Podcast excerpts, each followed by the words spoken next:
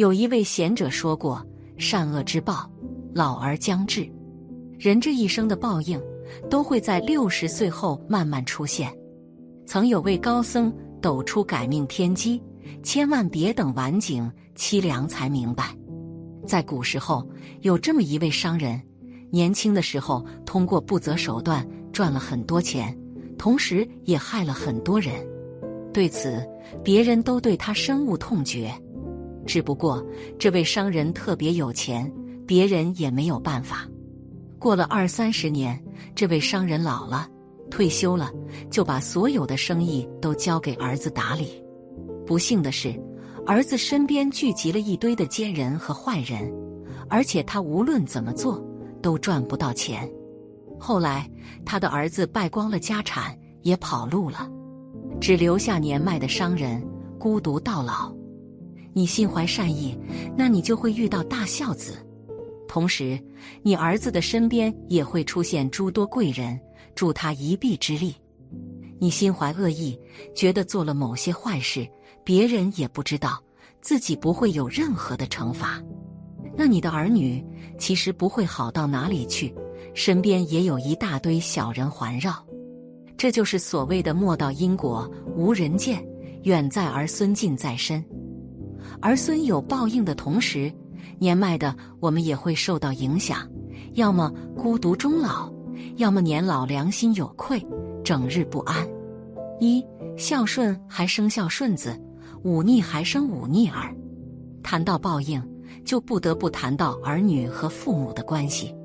如果从人伦的角度来说，这是必然的责任。而如果从前因后果的角度来说，这肯定是必然的因果。你是一个大孝子，把父母放在心上，儿女耳濡目染，那他们自然就会对你好，因为他们知道父母如此，做儿女的也要如此。反之，你是一个败家子，也没有什么孝心，那你的儿女肯定比你还差。在他们看来，父母也是这么做人的。所谓一报还一报，就是这个道理。你对别人的不孝，总有一天都会报应到你的头上。父母的今天，很有可能就是我们的明天。年轻的时候，也许我们不信邪，觉得自己可以改变一切。当然，有精力、有青春的我们，自然不用怕什么。可是，人到晚年的那一刻呢？那时候的报应会来得很猛烈。天道就是如此，人得意洋洋的时候不理会他，等他想快点上岸，快点安稳下来了，才给出雷霆一击，让他知道什么叫天理昭彰。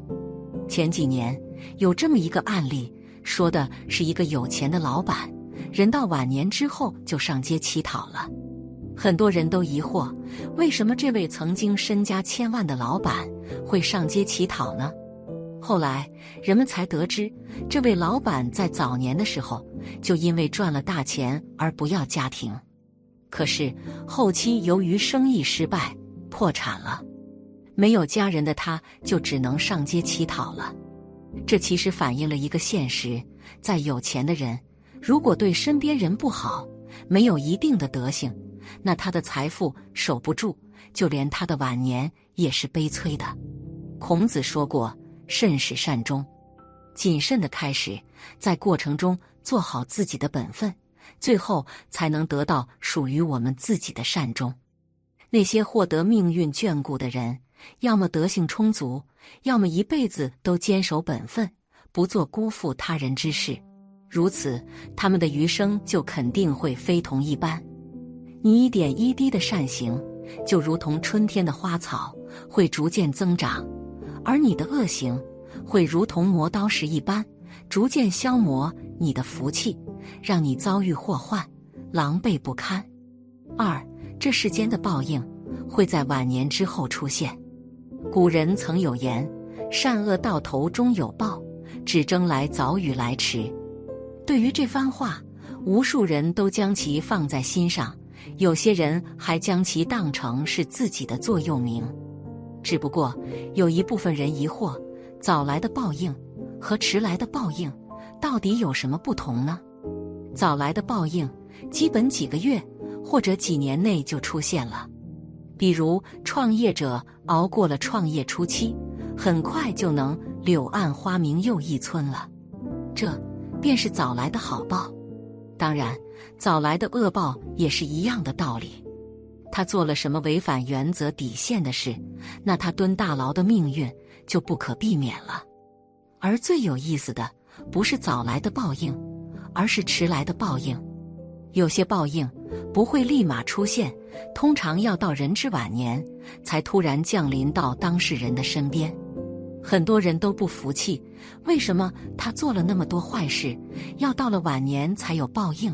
这不是天道不公吗？天道永远都是公平的，它会让贫穷之人看到希望，也会让凶恶之人受到惩罚，这是必然的。只是一切都要看时机。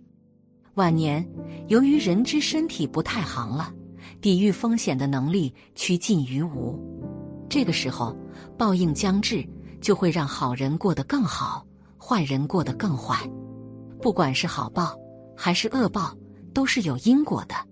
我们一提到报应，第一时间想到的就是报应都是来惩罚坏人的。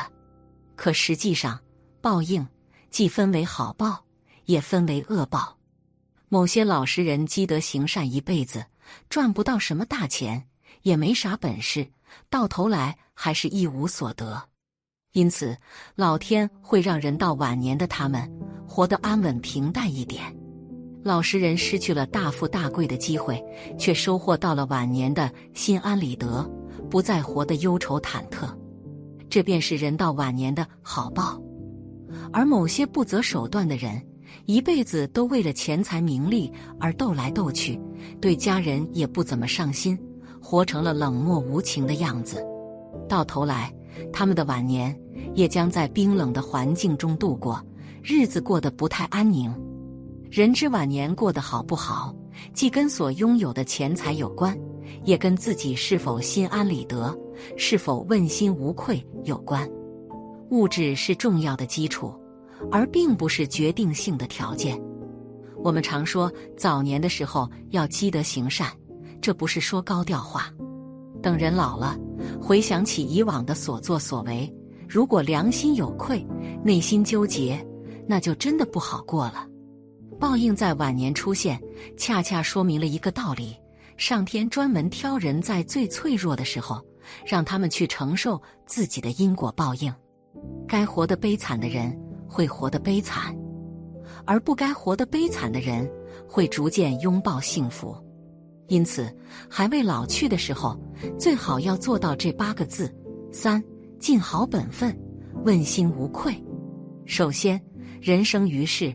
本就有自己的使命和本分，该成为什么人就成为什么人，把自己的责任尽好，把自己的义务履行好，就完成本分了。比如他是一个医生，那他就把悬壶济世当成自己的本分，尽量救死扶伤，如此他的福德就比较深厚了。比如他是一个老师，那他就本本分分工作，对学生好一点。桃李满天下，如此，他的福德以及他儿女的福德就不会差到哪里去。有些人做了超过自己本分的事儿，基本就会受到惩罚。所以说，本分人做本分事，过本分的生活，乃是真正的福报。其次，为人处事就该对得起自己的良心，不该拿的钱不要拿，不该端的饭碗不要端。不该做的事儿不要做。年轻的时候，我们不相信有什么良心；等到了晚年，回想起过往，才突然感觉到害怕。所以，很多人到了晚年都疑神疑鬼，最怕半夜鬼敲门。人这一生可以贫穷，可以卑微，但一定要对得起天理良心，这才是最基本的做人原则。人生都是随业而来。因果通三世，无业不来娑婆。生活中一切的因果报应，都是自己所种下的因，善因得善果，恶因感召恶报。世人不信因果报应，殊不知人间私语，天文若雷，暗室亏心，神目如电，自己的恶因终将回报在自己身上。因果谁也逃不了，然而人们对因果的认知都是模糊不清。虽说佛法的经典中对因果有系统完备的阐释，一般也不可能深入去了解研究，但这并不代表因果就不存在了。任何事都有因果报应，风水轮流转。当初你歧视轻蔑的人，说不定哪天位高权重。人生要做到手心不出错，手嘴不惹祸。修行先修心，暖人先暖己。如此一来，必然带给自己一身浩然正气。